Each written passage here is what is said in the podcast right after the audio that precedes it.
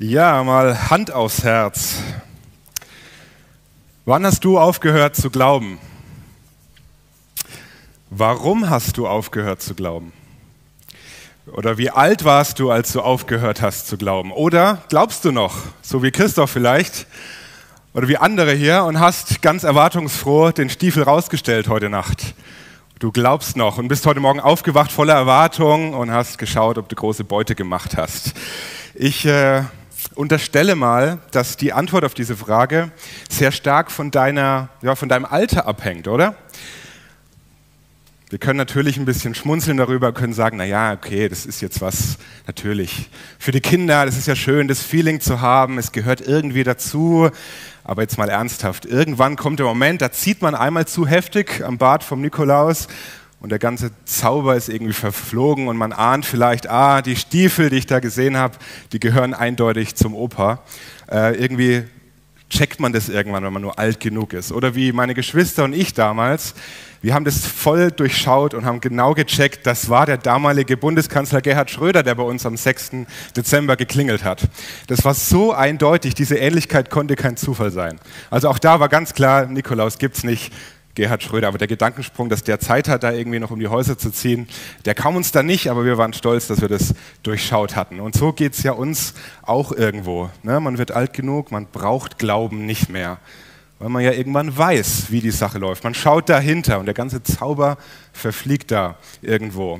Und du vielleicht vor den Bildschirmen, manche hier vielleicht, ich weiß nicht, wie es dir da geht, vielleicht packst du ja dann diesen Glauben an den Nikolaus so in die gleiche Kategorie wie wie Weihnachten allgemein oder wie die Frage nach Gott, Weihnachten, Glaube. Es ist vielleicht gerade jetzt in der Zeit eine nette Verpackung. Wir brauchen das ja schon, so ein bisschen Weihnachtsmarkt, zumindest in normalen Jahren, so ein bisschen dies, das Musik, die Musik und die Plätzchen dazu. Es ist eine nette Verpackung. Die Hülle muss stimmen, weil das Feeling für die paar netten Tage, das, das gehört einfach dazu. Aber jeder weiß ja, es ist eine nette Hülle, aber eben dann doch nichts dahinter. Und dieses Jahr ist ja nicht mal die Hülle nett. Ja, wir können ja nicht mal auf den Weihnachtsmarkt gehen. Und wenn wir Nikolaus einladen heute Abend, das geht auch nicht, der würde jetzt zum Superspreader werden. Also allein wegen Corona muss es dort doch wieder Opa machen, damit es alles in einem Haushalt bleibt. Dieses Jahr ist irgendwie nicht mal die Hülle nett. Also es droht uns jetzt schon Weihnachten irgendwie zu einer Enttäuschung zu werden. Weihnachten unter Abstand. Und vor allem darum, ja, weil wir sehen, diese Hülle bricht weg. Aber kann das nicht vielleicht eine Chance sein, da jetzt mal genauer dahinter zu gucken? Wenn alles wegbricht, was bleibt dann noch? Oder sagst du von vornherein, nee, das ist die gleiche Kategorie alles. Nikolaus, Weihnachten, Glaube gehört alles in eine Kategorie, eine nette Geschichte, nette Hülle, aber nichts dahinter. Genauso wie dieser breit grinsende Coca-Cola-Weihnachtsmann. Es ist eben nett, aber zu schön, um wahr zu sein. Vielleicht sagst du, ja, ich denke, ich weiß es besser. Ich brauche keinen Glauben mehr. Du sagst dir, Glaube ist nichts für dich, weil das irgendwie deinem Denken widerspricht. Oder du sagst dir, die ganze Sache mit Glaube das, und Kirche vielleicht, das habe ich sogar mal versucht, aber du hast da irgendwie Enttäuschung erfahren. Auch das kann dich abhalten heute oder überhaupt der Sache mit Weihnachten, diesem tieferen Sinn nochmal eine Chance zu geben. Und es würde mir besonders leid tun. Und das sage ich jetzt auch mal hier als Christ, jemand, der sagt, ich, ich spreche auch an einem Sonntag für Kirche wo du enttäuscht wurdest, wo, wo du vielleicht schlecht behandelt wurdest. Ey, das tut mir wirklich leid, so sollte es nicht sein. Ich hoffe, du hast diese Enttäuschung oder kannst diese Enttäuschung mal einen Moment beiseite stellen und nochmal den Stiefel heute rausstellen. Vielleicht sagst du mal, okay, diese eine Krise im Leben, die vielleicht zu viel war, wo du sagst, das mit einem wohlwollenden Gott und die Engel singen an Weihnachten und Friede und Freude und Eierkuchen, das ist irgendwie zu schön, um wahr zu sein. Das ist für dich dann vielleicht eher ja, fast schon ein bisschen brutal, wo du sagst. Das ist einfach nicht schön, weil du es anders im Leben erlebt hast. Stell deinen Stiefel bitte nochmal raus. Ich hoffe, dass ich dir auch dafür heute gute Gründe nennen kann. Auch wenn du sagst, Kirche, Glaube, nette Hülle, aber nichts dahinter. Vielleicht sagst du aber auch, hey, das mit Glaube, das ist, wenn das mit Jesus stimmen würde, diese ganze Hoffnung und der Friede, von dem die Engel singen, das wäre so gut, das bräuchte ich so, aber ich weiß gar nicht, wie das geht mit Glaube. Oder du hast es mal versucht, was, was heißt eigentlich Glaube? Nikolaus, wenn er kommt, den kann ich am Bad ziehen, das kann ich checken, ob das alles real ist, das kann ich anfassen und sehen. Aber Gott, wenn es ihn gibt, irgendwo da oben, ganz weit weg, was habe ich eigentlich, um das zu prüfen? Was heißt da eigentlich Glaube? Da kann ich nicht anfassen und am Bart ziehen.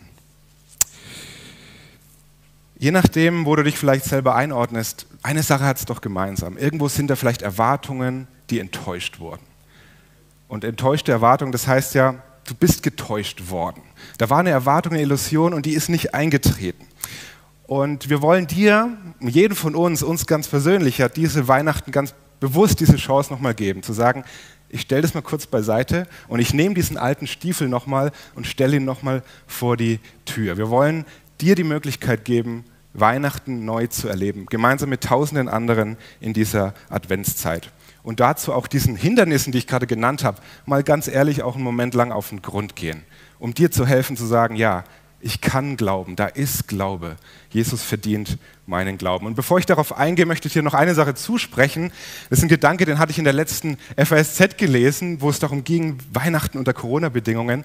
Und dann stand dieser einfache, simple Satz da, den ich dir heute nochmal versprechen, zusprechen möchte. Weihnachten ist größer. Dieses Fest ist größer. Weihnachten ist größer als deine Zweifel, Weihnachten ist größer als irgendwelche falschen Erwartungen, Weihnachten ist größer als diese Pandemie. Klar, Weihnachten wird anders werden, wir müssen uns darauf einstellen, aber Weihnachten wird nicht ausfallen. Weihnachten wird stattfinden, weil Weihnachten gerade mehr ist als diese Hülle und mehr ist als Kerzenschein und mehr ist als Weihnachtsmarkt und Geschenke. Und gerade diese wegbrechende Hülle jetzt kann ja gerade die Chance sein, dass wir den Blick frei bekommen. Weihnachten fällt vor allem deswegen nicht aus, und das ist mein erster Punkt dazu, auf diese möglichen Zweifel, weil Weihnachten bereits stattgefunden hat. Weihnachten kann gar nicht mehr ausfallen, weil Weihnachten bereits stattgefunden hat. Das wäre meine erste Frage, wenn du sagst, Glauben und Denken, das kriege ich irgendwie nicht zusammen, eine nette alte Geschichte, aber auch nicht mehr. Als Lukas, der, der Arzt und Historiker, der uns diese Geburtserzählung, was es ja eigentlich ist, diese Weihnachtsgeschichte aufgeschrieben hat, als Jesus geboren wurde, da wollte er nicht irgendwie ein Märchen erzählen, da wollte er nicht eine nette Emotion heraufbeschwören, irgendwie eine Kulisse gestalten, eine nette Hülle bauen, sondern er wollte ganz einfach erzählen, was passiert ist. Und manchmal kann uns das ja ein bisschen auch falsch vorkommen, wenn man so mit einem leichten Glühweinschwips und äh, bei Kerzenschein und netten Liedern zusammensitzt, das Licht ein bisschen gedimmt ist und dann hört man diese Worte, es begab sich aber zur Zeit, als ein Gebot ausging vom Kaiser Augustus, dass man schon eher so denkt, ja, nettes Märchen, nette alte Geschichte und man lässt sich da ein bisschen einlullen. Aber Lukas, der das geschrieben hat, nur 30 Jahre nachdem, das, nachdem Jesus da gelebt hat, gestorben ist, auferstanden ist, der wollte genau das Gegenteil erreichen. Und diese Geschichte, die beginnt ja eben nicht mit den Worten, es war einmal, irgendwann, irgendwo, irgendwie, sondern er sagt, es begab sich zu der Zeit, als ein Gebot ausging vom Kaiser Augustus. Mit anderen Worten, so wahr Augustus lebte, so wahr lebte auch Jesus. Es passierte nicht irgendwann irgendwo, sondern in der Regierungszeit von Augustus. Lukas gibt dir klare Zeiten, klare Orte. Er beschreibt nicht irgendwie ein Märchen, er beschreibt Geschichte. Das steht im zweiten Kapitel vom Lukas. Und wenn du dir mal die Zeit nimmst, nur eine Seite umzublättern, ins erste Kapitel, da schreibt Lukas am Anfang ganz genau, was er wollte. Und das hört sich nicht an wie Grimms Märchen, sondern das sagt er, er hat Augenzeugen befragt. Er hat andere Berichte gelesen von Jesus. Er hat es ganz sorgfältig, akribisch nach der Reihe aufgeschrieben. Er hat sich Mühe gemacht und er hat geschrieben, warum er das gemacht hat. Damit wir die Gewissheit erkennen. Damit wir nicht irgendwas blind glauben, sondern dass wir uns sicher sein können, dass wir eine Überzeugung bekommen. Die Weihnachtsgeschichte ist wahr und das ist entscheidend. Weihnachten ist ja auch die große Zeit von den alten Weihnachtsfilmen im Fernsehen, wo man sich schön mit dem Kakao verkriechen kann und dann kommen da über Stunden diese ganzen alten Filme wieder hoch. Und einer dieser Filme, die äh, für mich einer der schönsten eigentlich, ist das Wunder von Manhattan. Kennt vielleicht der eine oder andere. Und da taucht auch die kleine Susan auf, die der Sache immer auf den Grund gehen will. Hochintelligentes Mädchen, die braucht immer Gründe. Die glaubt nie was, was ihr erzählt wird über Weihnachten und schon gar nicht, was diesen Weihnachtsmann angeht. Und irgendwann trifft sie dann aber so einen Typen, der ist irgendwie anders. Und sie sagt sich, naja, ich will das jetzt trotzdem auch nicht blind glauben. Die, die Susan ist schlau, die will der Sache auf den Grund gehen. Und dann ist es so eine Schlüsselszene in diesem Film, wo sie zu dem Weihnachtsmann hingeht und ihm tatsächlich mit allem Mut, den sie hat, einmal kräftig am Bart zieht. Und dann passiert es, als sie daran zieht und dieser Bart hält, dass sie plötzlich strahlend vor Freude wird. Es breitet sich bloß, plötzlich die größte Fröhlichkeit in ihrem Gesicht aus, weil sie merkt, es ist wahr. Der Bart hält. Die Geschichte von Jesus ist schön, aber sie ist vor allem so schön, weil sie wahr ist. Und der Glaube an Jesus, der meint nicht einfach irgendetwas blind zu akzeptieren, nur weil ich es nicht besser weiß, sondern der Glaube, den Jesus uns, von dem er erzählt, zu dem er dich einlädt, der meint ein tiefes Vertrauen, auch eine Überzeugung zu haben. Und es geht nicht an deinem Denken vorbei. Lass deinen Kopf gerne an hier heute Morgen, auch wenn du sonntags müde bist, lass ihn an. Aber es fordert natürlich mein Denken heraus. Natürlich fordert Weihnachten mein Denken heraus. Hey, da wird erzählt, dass irgendeine Frau Maria, ohne mit ihrem Mann Josef geschlafen zu haben, plötzlich schwanger ist und ein Kind kriegt. Das ist ein Wunder. Das fordert natürlich mein Denken heraus. Aber es fordert auch mich heraus, über mein Denken nachzudenken. Und dann sehe ich vielleicht Folgendes. Dann sehe ich vielleicht, dass irgendwie das Denken über Weihnachten nicht irgendwelchen Naturgesetzen widerspricht. Aber es fordert mich heraus, mein Denken zu durchdenken. So zum Beispiel. Indem ich nachdenke und überlege, wenn es einen Gott gibt, aber wenn ich den Gedanken einen Moment zulasse, dann kann der doch auch eingreifen in seine Welt. Der, der alles gemacht hat, der kann das auch verändern, der kann auch eingreifen. Und das widerspricht nicht den Naturgesetzen. Wenn mir eine Flasche Wasser vom Tisch rollt und die Gravitationskraft zieht sie nach unten und ich fange sie im Flug auf, ich kann sowas, dann widerspricht es nicht der Gravitation, nicht irgendwelchen Gravitationsgesetzen. Die sind immer noch da, die sind noch intakt. Aber ich als Person, ich habe von außen in diesen Prozess hineingegriffen. Und wenn Gott es tut, dann nennen wir das ein Wunder.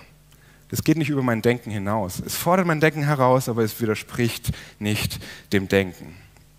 Der Glaube an Jesus ist nicht blind oder grundlos. Das zeigt auch eine andere Geschichte. Ähm, Lukas erzählt ja davon, dass dieses Kind in der Krippe irgendwann erwachsen wird, lebt, stirbt und aufersteht. Und sein Kollege, der Johannes, ganz am Ende von seinem Bericht, der erzählt dann von einer Situation, wo dieser auferstandene Jesus wieder seinen Freunden erscheint. Das Problem dabei ist nur, einer von denen ist nicht dabei. Thomas verpasst die ganze Geschichte und er zweifelt dann irgendwie an diesem Bericht. Und er sagt, hey, ich will Gründe dafür haben für diesen Glauben. Ihr erzählt mir hier was von dem Wunder von Auferstehung. Ich will Gründe dafür haben, weil er genau gewusst hat, wenn das stimmt mit Jesus, und das gilt auch für dich heute, wenn das stimmt mit Jesus, dann muss sich mein ganzes Leben ändern. Dann ist das fundamental entscheidend für mein ganzes Denken und Handeln. Und deswegen hat er gute Gründe gebraucht. Er hat gesagt, ich brauche gute Gründe, ich will wissen. Und das Schöne, was er macht, ist, er rennt dann nicht weg und sagt, das hat nicht funktioniert mit Glaube, sondern er bleibt dran.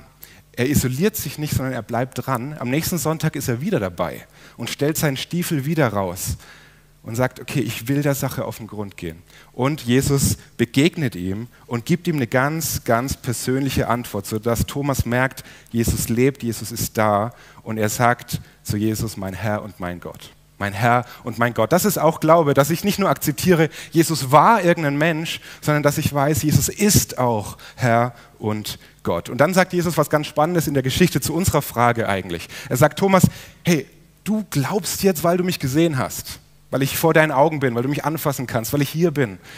Es können sich die freuen, glücklich sind die, die nicht sehen, aber doch glauben. Und da spricht er ja eigentlich dich und mich heute an, 2020. Da redet er aus diesem Bericht eigentlich zu uns heute. Selig sind die, die nicht sehen und doch glauben.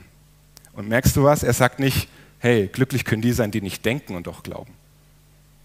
Glücklich sind die, die nicht sehen und doch glauben. Glauben ist eine Überzeugung und eine Überzeugung zu haben hat nicht nur mit den Augen zu tun. Ich kann auch an die Liebe glauben und ich sehe sie nicht, aber ich sehe die Auswirkungen.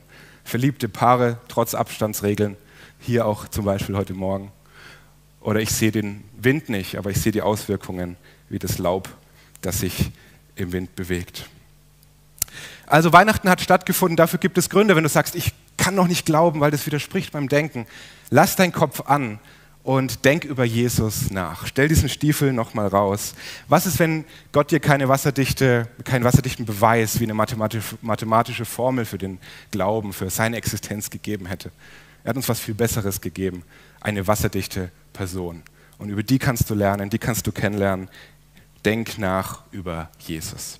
Aber vielleicht kommst du auch und sagst, Glaube, das hat mich enttäuscht. Da war die eine Krise im Leben, das war zu viel für mich. Das, den Gedanken an diesen Gott oder weil du, was du vielleicht mal erlebt hast mit, mit Christen auch in Kirche, wo du dich nicht angenommen gefühlt hast, warum auch immer, was auch immer. Es tut mir sehr leid, aber lass dir mal eine ganz spannende Geschichte erzählen, die ein Freund von mir erlebt hat. Er war im Taxi unterwegs und ist mit dem Taxifahrer so ins Gespräch gekommen, auch über Jesus und Glaube. Und der Taxifahrer hat dann auch so gleich abgewunken, hat gesagt, nein, nein, nein, nein das, das war mal nett, das hat sich bei mir im Leben erledigt. Er hat nicht genau erklärt, was sein Problem war, was seine Erfahrungen war, was seine Enttäuschung ist. Aber er hat gesagt, nee, nee, ich, ich will jetzt dieses Gespräch nicht weitermachen, das ist einfach nichts für mich. Und mein Freund hat dann eine sehr kluge Frage gestellt, hat gefragt, Sie als Taxifahrer, ist Ihnen jemals Falschgeld angeboten worden? Er hat gesagt, ja, ständig. Sowas passiert öfter, als Sie denken. Heißt das, dass Sie jetzt nie wieder Geld von Fahrgästen annehmen? Ich bitte Sie, ignorieren Sie nicht das Original, nur weil Ihnen einmal eine Fälschung präsentiert wurde. Wenn du sagst, das mit dem Glauben, das habe ich mal irgendwie versucht, da habe ich schlechte Erfahrungen gemacht, darf ich dich bitten, dem Original selbst, also Jesus selbst, nochmal eine Chance zu geben, den Stiefel nochmal rauszustellen.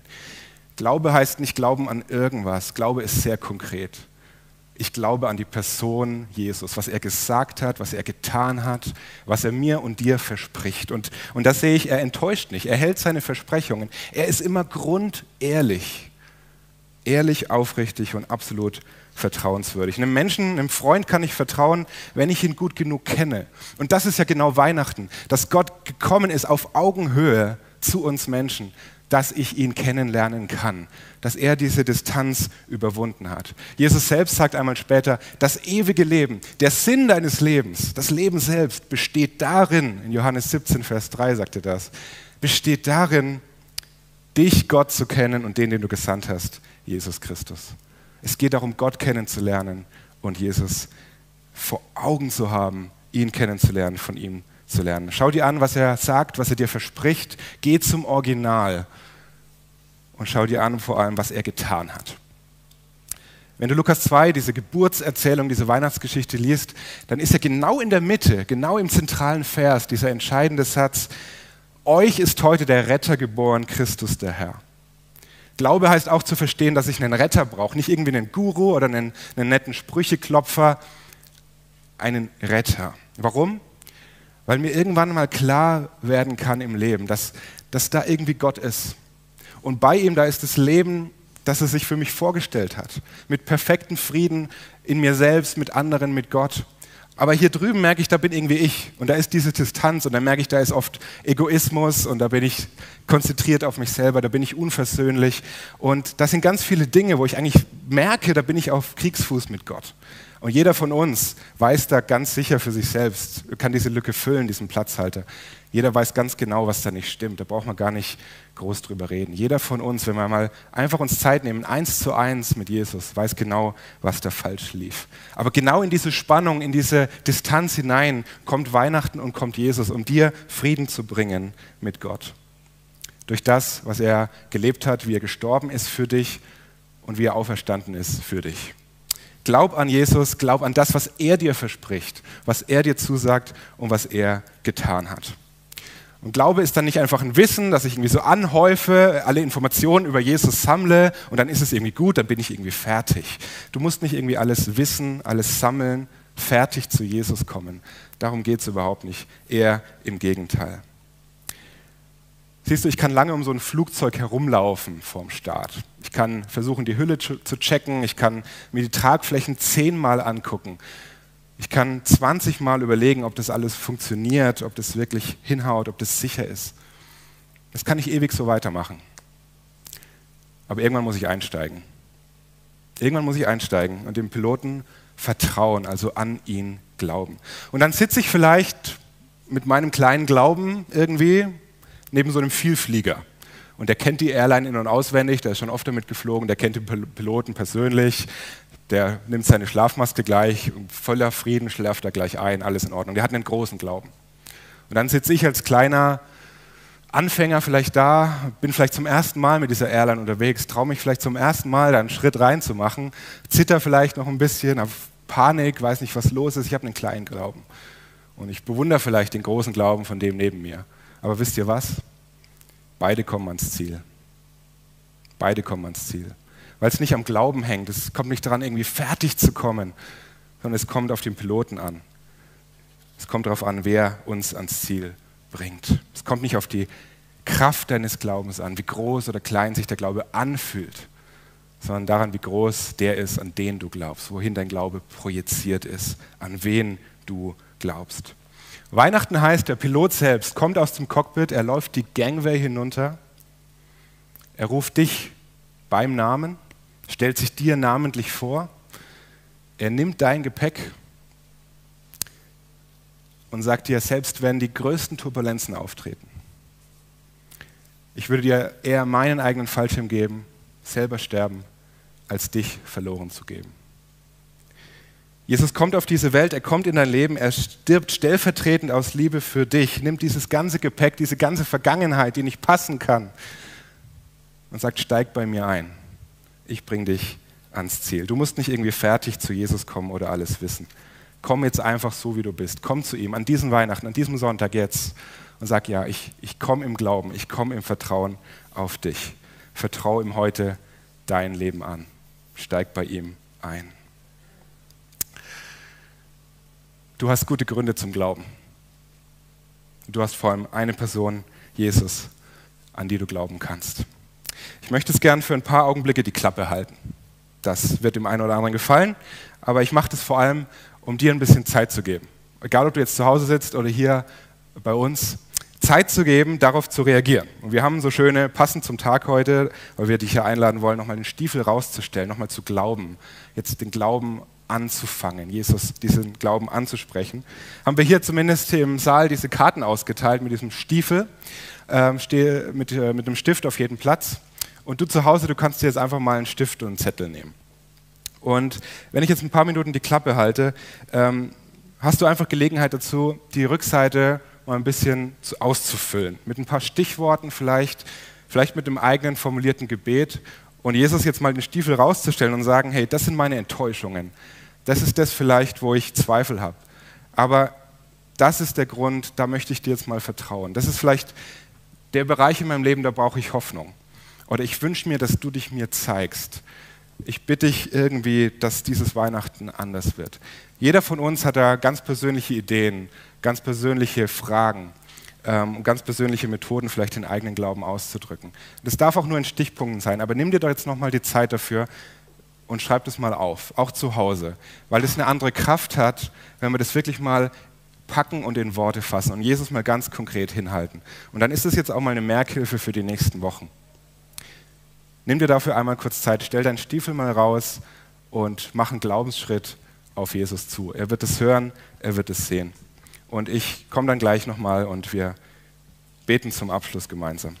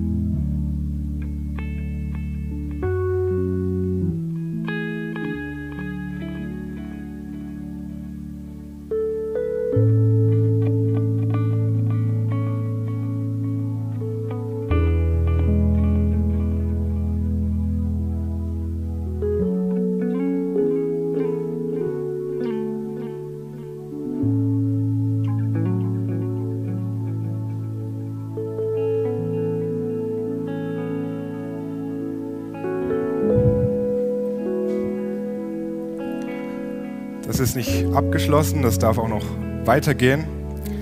Aber ich möchte gern hier einen Zwischenabschluss setzen und gemeinsam noch beten. Es ist ja oft so, dass wir, gerade wenn wir irgendwie anfangen, so einen Weg mit Jesus zu gehen, oder nicht wirklich oft beten, so zu Hause, privat, dass man oft nicht so weiß, hey, was, was darf ich eigentlich sagen und so weiter, wie, wie finde ich die richtigen Worte. Und da hilft es mir ganz oft, wenn ich einfach äh, mit einem anderen Gebet äh, mitbeten kann, das andere vielleicht formuliert haben, wo ich mich einfach einklinken kann. Und so ein Gebet habe ich einfach mitgebracht. Das ist nichts Magisches, das ist nichts Besonderes, das sind Worte, aber es wird besonders, äh, wenn du das jetzt ganz persönlich für dich äh, laut oder leise wiederholst und, und das zu deinem Gebet machst, einfach mit mir mitbetest und ähm, wenn du möchtest, damit einfach auch einen Anfang setzt mit dem, mit dem Leben im Glauben an Jesus. Also lasst uns beten. Himmlischer Vater, ich möchte dich über alles in meinem Leben stellen. Unsere Welt soll sich verändern nach deinen Vorstellungen. Nicht das Recht des Stärkeren soll gelten, sondern Liebe und Mitgefühl. Versorge uns bitte mit allem, was wir zum Leben brauchen. Bitte verzeih mir meine falschen Entscheidungen und Handlungen. Ich möchte auch den Menschen verzeihen, die mich falsch behandelt haben. Bitte hilf mir, den richtigen und wichtigen Dingen in meinem Leben Priorität zu geben. Hilf mir, falsche Angewohnheiten abzulegen. Du hast die Kraft, dies alles in meinem Leben zu bewirken. Das bete ich im Glauben an deinen Sohn, Jesus Christus. Amen.